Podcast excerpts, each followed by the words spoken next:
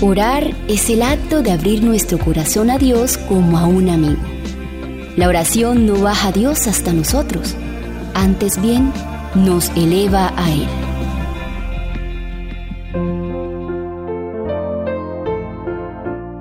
Ahora debemos orar más que antes. Para progresar en la vida espiritual tenemos que pasar mucho tiempo en oración. Cuando el mensaje de verdad se proclamó por primera vez, cuánto se oraba. Cuán a menudo se oía en las cámaras, en el establo, en el huerto o en la arboleda la voz intercesora. A menudo pasábamos horas enteras en oración, dos o tres juntos reclamando la promesa. Con frecuencia se escuchaba el sonido del llanto y luego la voz de agradecimiento y el canto de alabanza.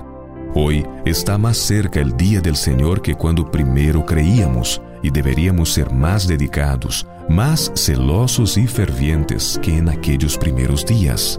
Los peligros que encontramos son mayores que entonces. Las almas están más endurecidas.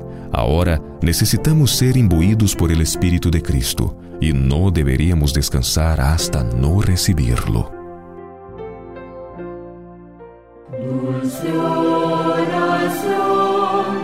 escucha